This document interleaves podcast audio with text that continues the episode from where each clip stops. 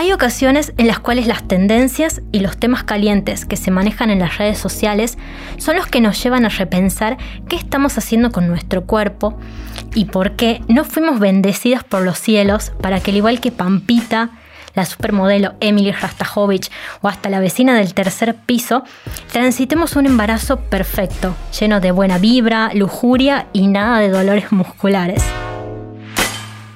Momento porque después vamos a aclarar que lo perfecto no existe.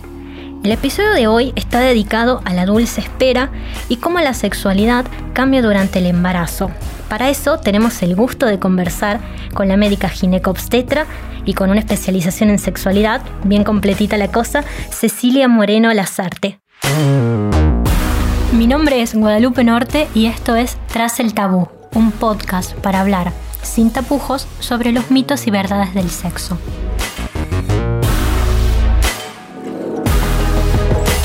Estás escuchando La Gaceta Podcast.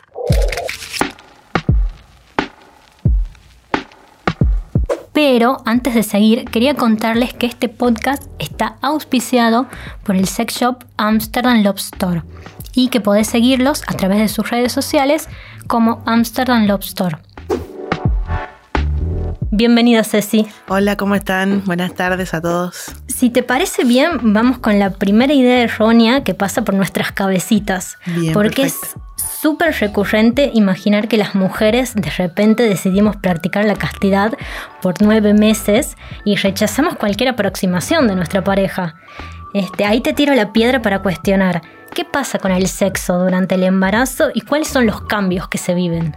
La verdad que hay muchos mitos sobre la sexualidad en el embarazo, muchas eh, creencias y muchas cosas aprendidas que las tomamos como ciertas y tal vez no lo son del todo.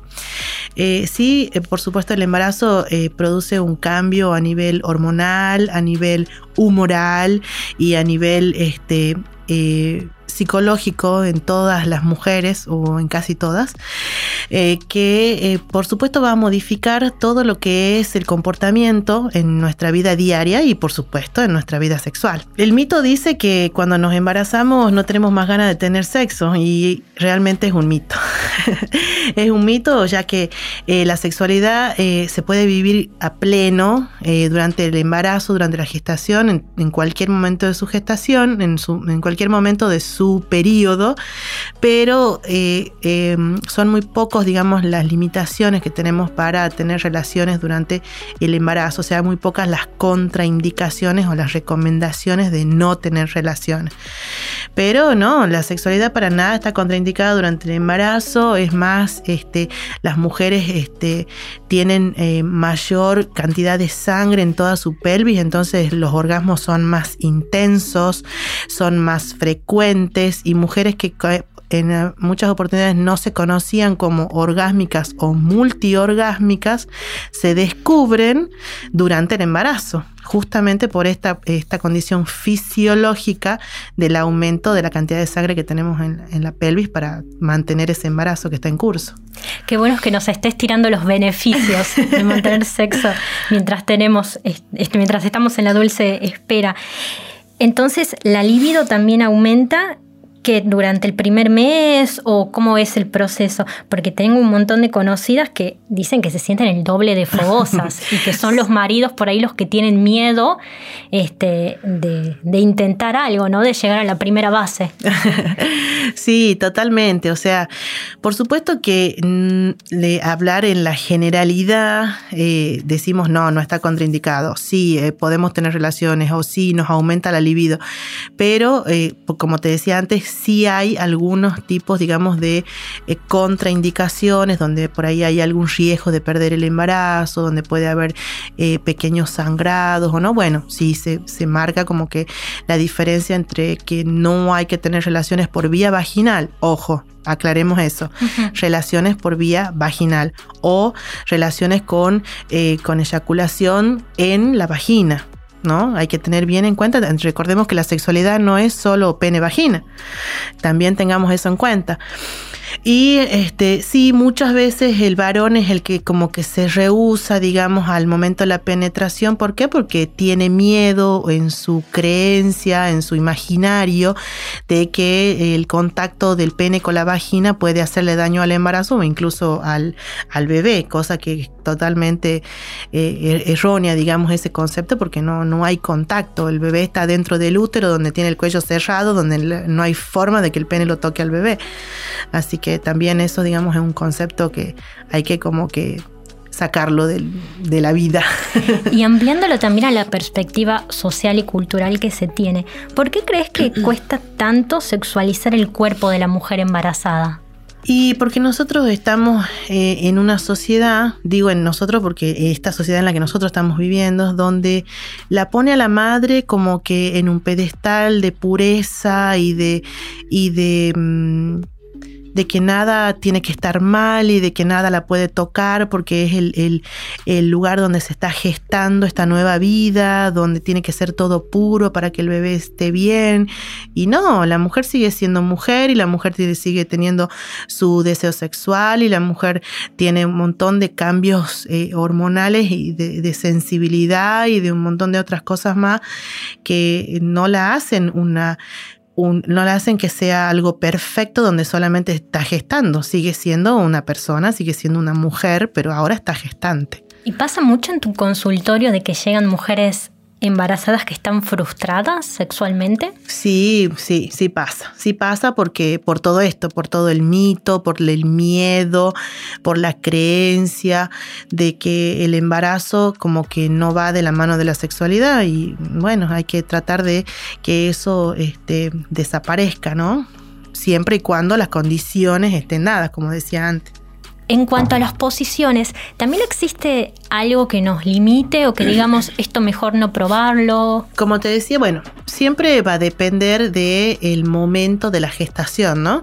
Porque por ahí en el primer trimestre todavía la pancita no se nota, no hay no hay, digamos, una posición que nos incomode para tener relaciones, para el momento de la penetración, o sea, no hay no hay algo que nos esté limitando. Quizás en el segundo, en el tercer trimestre sí como que se vuelven más, más difíciles algunas posiciones, más complicadas o quizás más dolorosas, o de incomodidad para la mujer eh, o por ahí en la visual para el varón. Mm, imagino que también hay quizás los fetiches acuáticos o cosas que por ahí ponemos el cuerpo sobre la mesa, buscamos algún lugar que no sea la cama, mm, lo evitamos, exactamente, exactamente, buscamos la alternativa, buscamos, hay que buscar eh, la, la, opción para que podamos seguir disfrutando de la sexualidad plena, este, sin riesgos, ¿no? También es frecuente, algún día estaría bueno saber por qué, esto de que a los hombres amasan o toquetean demasiado fuerte los senos.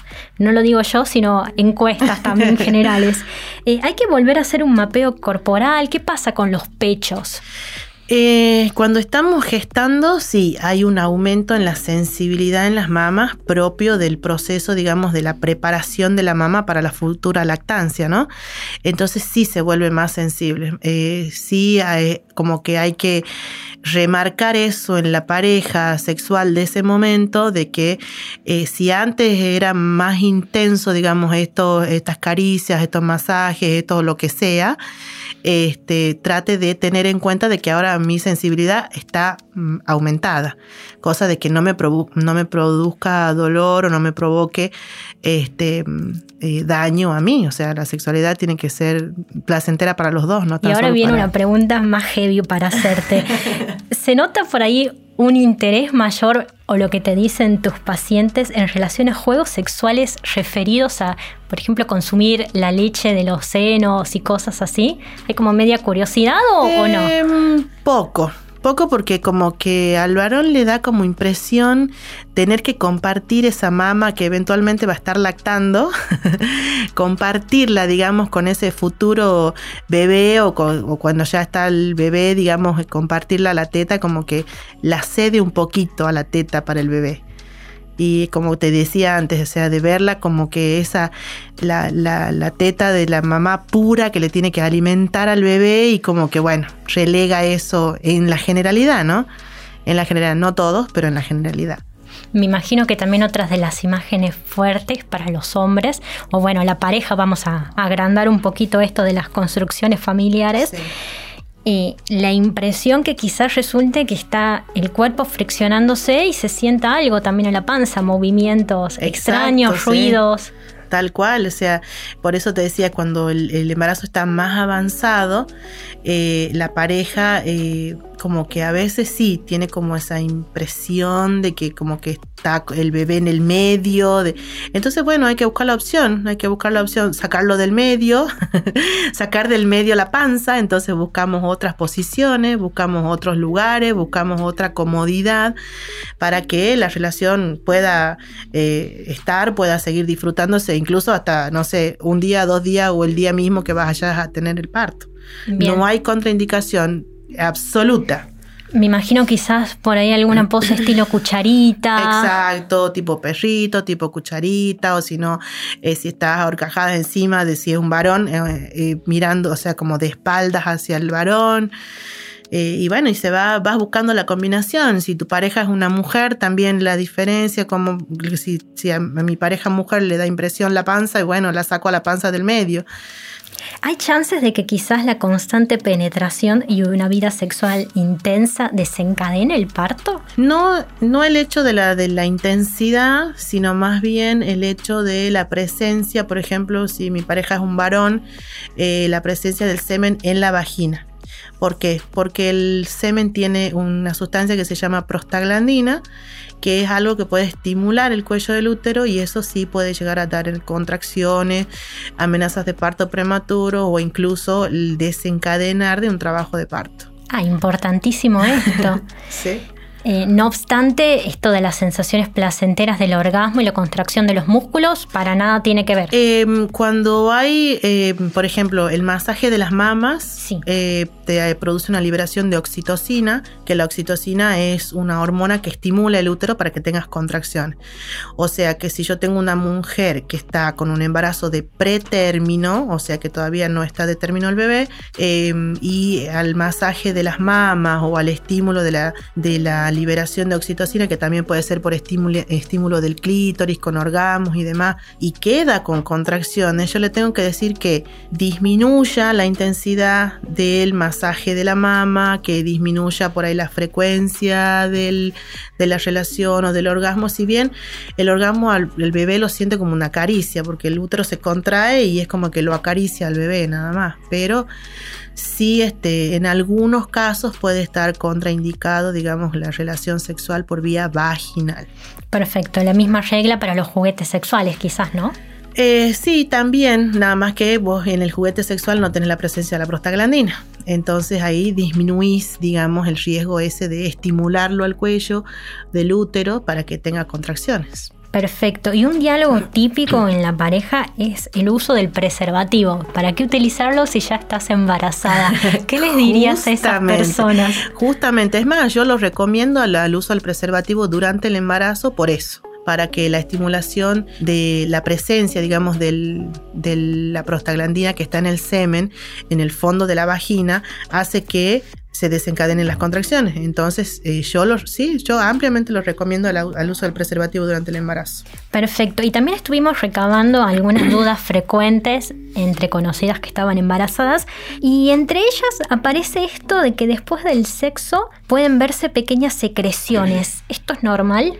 En el momento de la relación sexual, normalmente tenés la lubricación, tenés el, para la humidificación de la vagina para que no te duela en el momento de la penetración, ya sea una penetración por un pene, por un dildo, por lo que sea. Este, y después puede haber, como en el momento del embarazo está algo modificada, todo lo que es la, la flora normal de la vagina o habitual de la vagina está modificada, entonces sí puede haber un poquito de secreción tipo flujo o algo que si no tiene trascendencia no hace falta ni siquiera hacer tratamiento. Bien, y en cuanto a la higiene íntima genital, ¿recomendás algo en especial? Siempre se recomienda después de las relaciones sexuales eh, la higiene, incluso con algún jabón neutro o algún jabón especial para eh, higiene íntima, eh, más cuando hay eyaculación, pero nunca por dentro de la vagina. Cero ducha vaginal. Cero ducha vaginal porque eso arrastra nuestra flora normal y aumenta las posibilidades de sobreinfecciones. Ahora vamos a adelantarnos un poco, vamos a fingir que pasaron los 5, 6, 7 meses, que tuvimos un parto maravilloso y venimos a esta segunda etapa donde vemos en las revistas y en las famosas que minutos después de haber tenido un parto están espléndidas, regias, como palitos.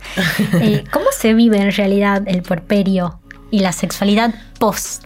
Cada puerperio depende de cada mujer, eh, como todo, cada embarazo depende de cada mujer y cada embarazo en la misma mujer es diferente. Eh, yo no te diría que son irreales porque la vemos a Pampita que está bailando en el caño a las dos semanas que está parida, pero eh, son distintas realidades, distintas realidades, distintos cuerpos, distinta preparación, distinto un montón de cosas que este, tomadas así como muy muy al azar nos pueden decir por qué yo no y ella sí. Y capaz que yo no hago nunca una gimnasia, no hago una dieta, mi alimentación es diferente y mi biología es diferente eh, a cuánto me voy a adaptar. El periodo del puerperio a muchas mujeres les cuesta mucho adaptarse, adaptarse a dormir poco, a estar cansadas mucho tiempo y por supuesto que eso nos modifica la vida. Eh, tenemos, estamos manteniendo un ser vivo que está eh, dependiendo casi exclusivamente de nosotras, ¿no? ¿Y qué te dicen las mujeres en cuanto a cómo se, cómo intiman con sus parejas después de, del parto? ¿Hay mucho miedo, inseguridad? En general sí, eh, más de todo la inseguridad, la inseguridad de ver ese cuerpo diferente al que teníamos antes, que ahora la panza está más estirada, que ahora mis pechos están cargados de leche, que ahora me duele, que ahora tengo secreción de leche. Eh, y capaz que muchas, no digo todas, pero muchas te podés ver como más fea, más gorda y crees que tu pareja ve que está fea, o, pero en realidad la generalidad el varón te ve como más linda, más este, iluminada y más, más linda, porque ahora además estás alimentando a su hijo, que él también lo ama en la generalidad, ¿no? Si vamos a hablar de una pareja heterosexual con un hijo que, que concibe y que quiere tener. ¿Y qué consejos les darías acá a las mujeres para que intenten recuperar ese deseo y no le tengan miedo a la desnudez?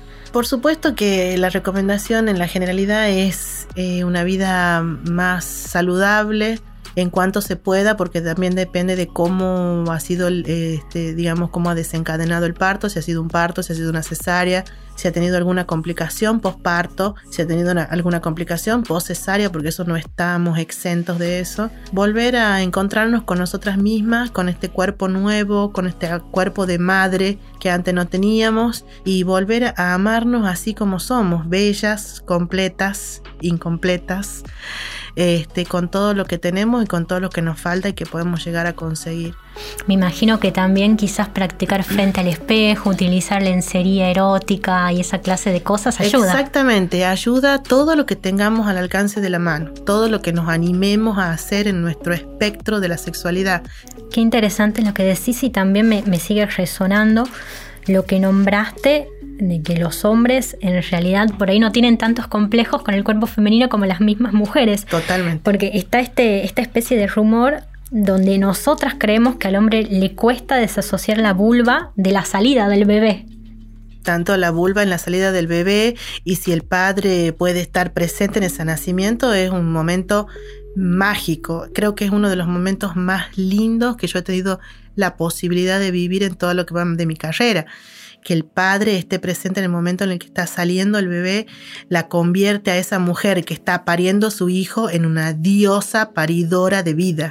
Totalmente, porque es el reflejo que me da la cara del padre que está ahí, horrorizado de lo que ve, pero encantado de lo que ve. También otras de las preguntas que nos habían hecho era si después de tener un bebé cuando se retoma la vida sexual, se podían utilizar potenciadores o esta clase de suplementos, viste, vigorizantes, sin que afecte el consumo de la leche cosas así. ¿Es posible o no se recomienda tanto? Eh, siempre y cuando sean eh, cosas eh, naturales, tipo vitaminas, complejos vitamínicos o o algo, digamos, que sí nos sirva para la energía, porque estamos cansadas, porque estamos despiertas muchas horas de noche, porque todo lo demás, pero por ahí la parte farmacológica no está recomendada porque casi todo lo farmacológico pasa por la teta y si yo estoy lactando, le pasa a mi bebé.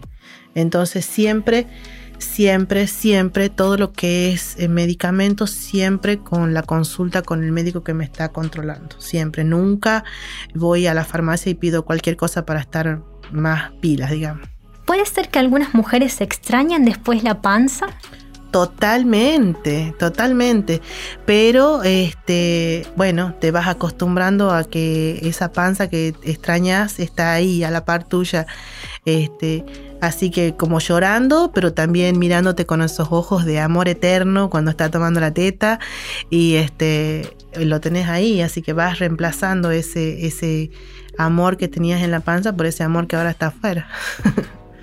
Buenísimo. Con eso, Ceci, terminamos este podcast. Aprendimos un montón, así que gracias por acompañarnos. Bueno, muchas gracias a ustedes.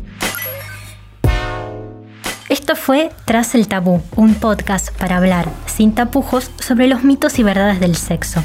Si tenés alguna consulta o comentario, podés enviarnos tu audio al mail lagacetapodcast.com.ar.